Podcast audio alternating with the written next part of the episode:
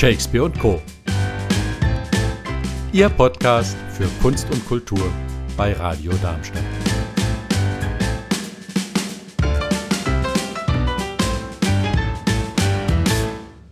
Kirsten Uttendorf ist da. Hallo, ich grüße Sie. Hallo, grüße Sie. Ja, Sie sind Operndirektorin seit letztem Herbst am Staatstheater. Und normalerweise, wenn ich Gäste habe äh, hier im Studio, die neu am Theater sind und auch neu in Darmstadt, frage ich natürlich, wie geht es Ihnen und wie gefällt Ihnen Darmstadt, wie gefällt Ihnen das Theater? Das muss ich jetzt nicht fragen, Nein. weil Sie ja ein alter Hase sind sozusagen. Ja, ich lebe letztendlich, in diesem Sommer werden es 23 Jahre, die ich in Darmstadt im Martinsviertel lebe. Ich bin damals nach Darmstadt gekommen als Regieassistentin im Schauspiel unter der Intendanz Umberg. Das war 96 bis 98.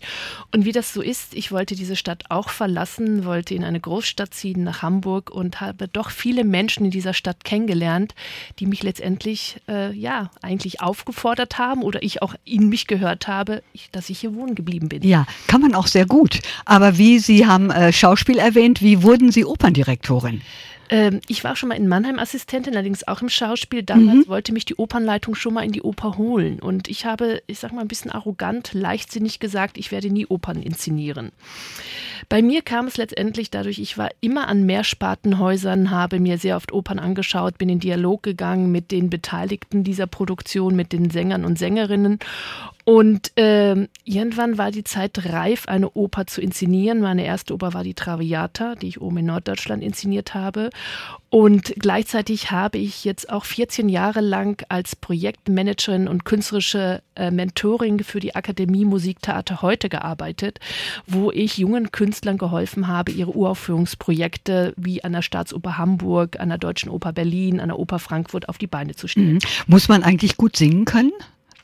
Also sagen wir mal so, ich habe das von meinem Vater nicht geerbt, meine Tochter hat es geerbt. Ich muss Stimmen einschätzen können. Ah, das ich weiß, wann ja. ich einen Ton nicht treffe und äh, sagen wir mal so, Sie möchten mich nicht auf der Bühne hören.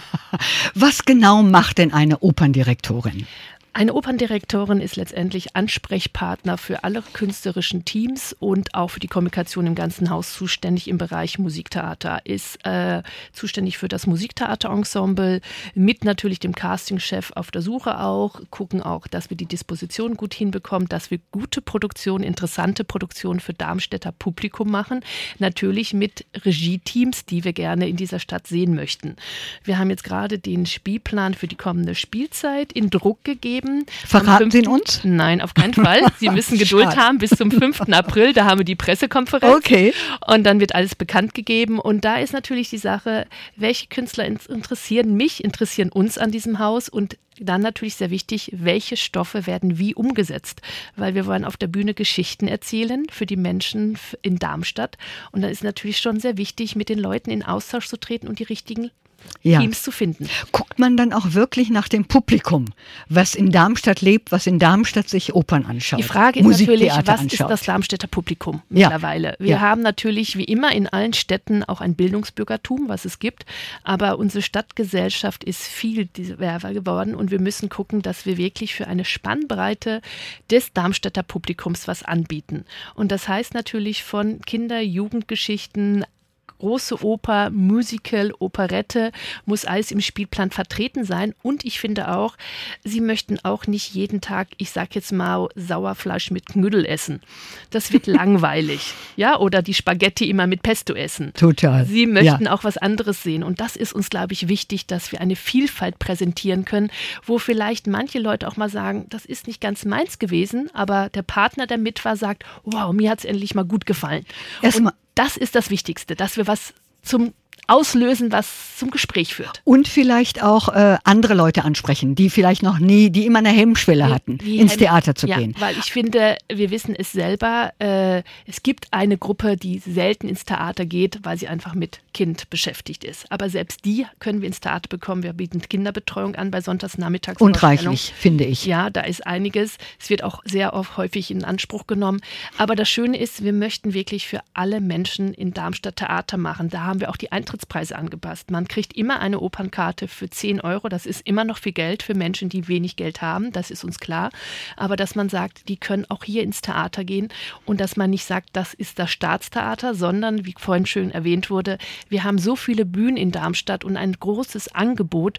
Und ich finde, man muss überhineinschnuppern. Als Darmstädter Bürgerin habe ich das auch über die Jahre gemacht, dass ich immer mal wieder, ich gehe jetzt mal hier gucken, da gucken, einfach zu sehen, wie groß ist die kulturelle Vielfalt Darmstadt für ein sehr vielfältiges Publikum. Ja, und dafür ist Darmstadt auch bekannt, würde ich sagen. Äh, Sie haben es eben schon erwähnt, äh, Sie kommen aus dem Schauspielbereich, Sie sind theatermäßig, Sie sind äh, vielfältig unterwegs, was ja. kulturelle Aktionen betrifft. Jetzt haben Sie kürzlich im Januar eine Sache ins Leben gerufen, Sie haben sich da engagiert, und zwar etwas ganz anderes vor Uttendorf.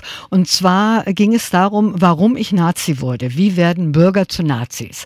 Erstaunlich. Wie kam es dazu? Erstaunlich meine ich, als Operndirektorin sich dafür zu interessieren, nicht zu interessieren, sondern es zu, auf die Bühne zu bringen. Wie kam es dazu, sich für dieses außergewöhnliche Projekt zu engagieren? Ich hatte von diesem Buch, was der Wieland Giebel vom Berlin Story Verlag herausgegeben hat, im September gehört, als es rausgekommen ist, Rezension gehört und es mir direkt besorgt. Und einfach im Gedankenaustausch mit einer Schauspielerin in Berlin kam die Idee auf, du stellst es in Berlin auf die Beine, ich in Darmstadt. Wir hatten auch noch die Hoffnung, dass andere Theater oder Institutionen mitziehen. Und bei mir ist es vielleicht, äh, ich habe im Nebenfach Geschichte studiert, mein Vater war Geschichtslehrer, ich bin auf eine Geschwister-Scholl-Schule gegangen, eine der ersten, die so benannt wurde. Ich bin also sehr viel mit dieser Zeit aufgewachsen und ich merke, dass diese Zeit leider bei vielen Menschen in Vergessenheit gerät, was ich sehr, sehr gefährlich finde. Und wir sehen auch momentan eine politische Lage, dass die Menschen schreien nach einer starken Politik, nach einer stärkeren Führung und Entscheidung seitens der Politik. Und ähm, diese Biogramme ehemaliger Nationalsozialisten, die durch einen Wettbewerb letztendlich von Theodor Abel aufgerufen wurden und geschrieben wurden. Das war der Sammler. Das Abel. war der Sammler, ja. Theodor Abel, der hat letztendlich mit dem Reichsministerium Propaganda und diesen Wettbewerb ausgerufen mhm. und es sind über 600 Biogramme zusammengekommen, die letztendlich die persönliche Lebenssituation von Menschen schildern sollen, die vor der Machtergreifung in die Partei eingetreten sind. Und wir reden immer sehr stark von der Opferseite, die wichtig ist, nicht zu vergessen. Deswegen haben wir es auch am 27. Januar gemacht, das Gedenktag des Holocaust. Aber viel heftiger, was war die Täterseite und was waren die Motivgründe? Und es sind erschreckende Parallelitäten dort. Und ich finde einfach, ein Theater sollte oder Kulturinstitutionen mhm. sollten ein Ort sein, wo halt auch politische Auseinandersetzung stattfinden kann. Auf jeden Fall, da bin ich bei Ihnen. Was ich, äh, ich persönlich schade finde, Michael, du warst ja auch dabei, äh, über dich weiß ich es eigentlich und aus den, äh, nachher dem Kommentar aus dem äh, Echo. Mhm. Und ähm, ich Gab es eine große Werbung dafür? Also äh, mir ist das, ich äh, denke, ich achte ein bisschen darauf, was so los ist, was interessant sein könnte. Aber gab es einen medialen Aufruf es dazu? Es gab einen medialen, also wir haben die äh, Leute, die gelesen haben, wollten wir als medial aufrufen. Ja. Wir haben aber gemerkt, alleine durch Rumschicken von Mails, das, ein Weiterleiten von Leuten, haben wir sehr viele Leute zusammenbekommen, die lesen. Und mir war es einfach wichtig, dass wir nicht so wie ne, hier professionelle Leute auf die Beine stellen, sondern dass Bürger und Bürgerinnen der Stadt Darmstadt lesen. Und es war auch sehr schön zu erleben. Ich sag mal, die, die gebildeten, äh, in der Bildung, Entschuldigung, die professionellen Leute im Schauspielerbereich, die haben mir fast schon zu viel gestaltet. Ja, weil ah, ja. natürlich die Texte anders angehen. Und es war fast authentischer wenn Bürger und Bürgerinnen es gelesen haben, weil es einfach auch Lebensgeschichten von Menschen waren, die jetzt ne, einfach ja. ihre Gefühle und ihren Zustand und ihre Befindlichkeiten niedergeschrieben haben.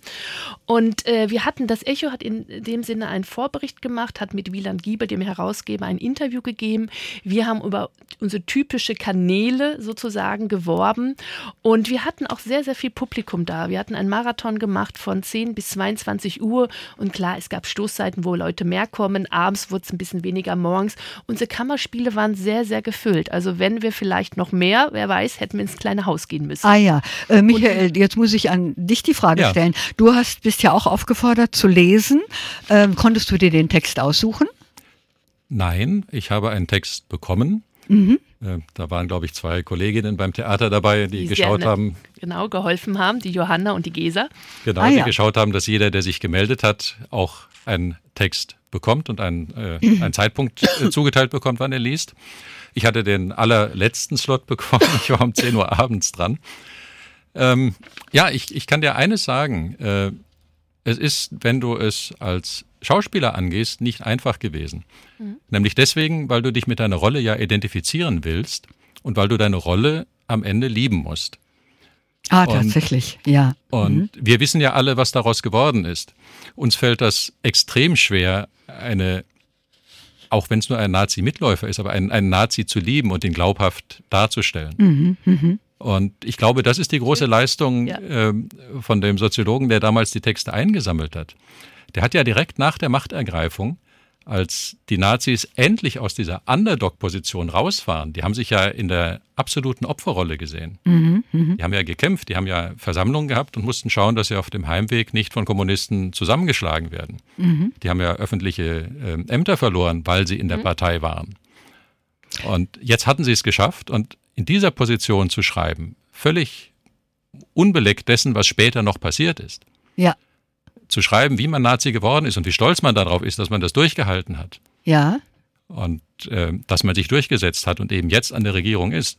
Das, das ist eine Position, die, die finde ich total spannend. Die ist total ja. spannend und natürlich auch nicht wissend, 34 was, was wirklich dann passiert ist. Ja. Genau, und Heftig wir haben das Wissen heute. Wurde. Ja, das ist es. Es gab eine Podiumsdiskussion anschließend. Ja.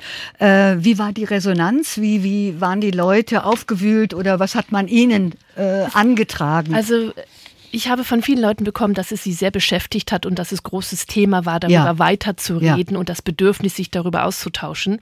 Das wär, äh, war sehr angenehm in dem Sinne, dass man merkt, wir konnten etwas anstoßen. Mhm. Das ist ja erstmal das Wichtigste. Und manchmal denkt man, hätte man eine Podiumsdiskussion gemacht oder hätte man nachher einfach nur einen Raum zum Reden gegeben. Vielleicht wäre das die bessere Variante gewesen. Ja, aber man muss ja sowas anstoßen, genau, denke ich. Aber das ja. Angestoßen wurde es alleine dadurch, dass Leute zugehört haben und die eigenen Gedanken losgingen und man das Gefühl hatte, man möchte sich jetzt eigentlich darüber austauschen. Nenne ich es jetzt mal so, ist ja. es pervers, was ich da höre? Darf man das überhaupt heute noch vorlesen? Mhm. Und was sind die Parallelitäten zu heute? Weil jeder sieht die Parallelitäten zu heute. Und das ist natürlich der Punkt, wo ich im Nachhinein vielleicht sagen würde, ich würde keine Podiumsdiskussion mehr machen, sondern ich würde gucken, dass wir einen offenen Raum zum Reden kriegen. Sehr interessant. Können Sie sich überhaupt vorstellen, sowas in dieser Richtung nochmal zu organisieren? Ja, kann ich mir. Es ist natürlich Arbeit, auch ja. trotz der tollen Unterstützung der beiden. Doch, ich kann es mir vorstellen, man darf es, glaube ich, nicht zu häufig machen und gleichzeitig auch sehr genau schauen, welche Themen wir uns raussuchen und wie wir uns dann als Theater auch dazu verhalten, weil Sie wissen, Theater wurde gerade schön formuliert, ich muss meine Figur lieben. Äh, was ist die Aussage von Theater? Ja, von den Live-Effekt. Also so diese Marathonlesung hatte einen anderen Charakter und das hat, finde ich, sehr gut funktioniert. Mhm. Und äh, die Schauspielerin, die in Berlin, die saß im Livestream dran und sie wollte es in Berlin nur mit Schauspielern machen und sie sagte, ich habe meine Meinung geändert ich möchte es jetzt auch wirklich einfach mit Menschen machen, die in einer Stadt leben. Ja. Weil sie sagt, es, es war, hatte eine andere Wirkung. Und auch Kinder waren ja dabei. Auch Kinder ne? haben, also der ja. jüngste letztendlich, äh, der Sohn von unserem Sänger David Pichelmeier, wollte unbedingt mit sieben Jahren mitmachen. Dann hat auch noch sein ältester Sohn mitgemacht. Und wir hatten auch noch andere dabei. Und das war eigentlich auch sehr schön zu hören. Also, dass wir auch wirklich eine Altersstufe abgedeckt haben in einem mhm. großen Spektrum. Mhm. mhm. Und natürlich einfach eine Diskussion angeregt haben und wir damit umgehen können, damit es einfach nicht in Vergessenheit gerät, ja, ja, und die in Erinnerung bleibt natürlich ja. auch, ne? zumindest bei den Leuten, die dabei waren. Ähm, Sie sind sehr vielseitig interessiert beziehungsweise unterwegs. Sie, wenn ich Ihre Vita lese, Sie führen das Kindertheater während der Waldkunstbiennale. Äh, Sie sind äh, wirklich vielseitig. Sie haben einen Lehrauftrag in Maastricht, äh, Dozentin in Maastricht, Lehrauftrag in Frankfurt. Äh, Sie äh, sind Operndirektorin hier, Sie machen Theater, Sie machen dieses und jenes. Äh, hat Ihr Tag mehr als 24 Stunden? Nein, ich bekomme es auch so hin mit 24 Stunden. Achte auch, dass ich regelmäßig schlafe. Achte auch, dass ich Zeit ne, für die Familie, für das Kind habe, was sehr wichtig ist. Ja. Ähm, man muss ja auch sehen, ne, in den Jahren, die ich da gearbeitet habe, sind ja jetzt auch schon einige Jahre auf dem Bucken. Bevor meiner Operndirektion war ich 20 Jahre freiberuflich in der Regie tätig. Seitdem ich ein Kind habe, natürlich auch mal geschaut, dass ich ein bisschen regionaler arbeite, was auch sehr gut war, weil ich dadurch noch ja. mal mehr in der Darmstädter Kultur verwurzelt wurde. Mhm. Äh, und äh, ansonsten war ich viel unterwegs und die Lehraufträge sind meistens Blogseminare. Das geht ganz gut. Und die Vielfalt interessiert mich. Mich interessiert einfach Kinder- und Jugendprojekte zu machen mit Profis und mit Laien und mich interessiert große Oper und interessiert Schauspiel, weil ich möchte keine Langeweile. Ich möchte immer was Neues finden Wunderbar. Fangen Sie bei Shakespeare und Co. an, bitte. ich gucke mal, doch also. 25 Stunden. Äh, welche Oper, was äh, ist im Moment Ihr Projekt? Was planen Sie gerade? Planen Sie eine Oper? Was ist also das nächste, was man von Ihnen Darmstadt hört? hat am Samstag Premiere mit Drojak Rusalka, ja. mit in der Regie von Luise Kautz. Sehr, sehr spannend wird es, glaube ich. Ja, also ich fahre gleich noch zur Orchesterhauptprobe direkt hin. Ansonsten sind die ganzen Planungen, wir machen ein übergreifendes Projekt zwischen Schauspiel und Oper. Der Bürger als Edelmann von Molière und Ariadne auf Naxos die Leute, die Barockoper lieben, können im kleinen Haus Orlando sehen ab Mitte Mai. Wunderbar. Gleichzeitig läuft noch Pitt und Paula ab Ende April, eine Kinderoper mit Studierenden der Hochschule und dem Jugendchor, die auch Solorollen haben und ein Jugendorchester. Also auch am Staatstheater Darmstadt eine große Vielfalt.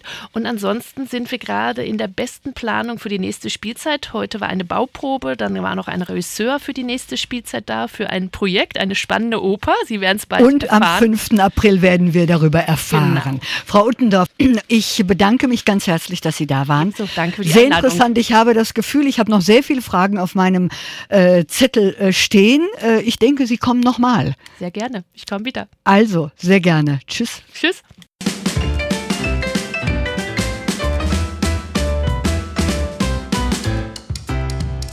Das war's von Shakespeare und Co.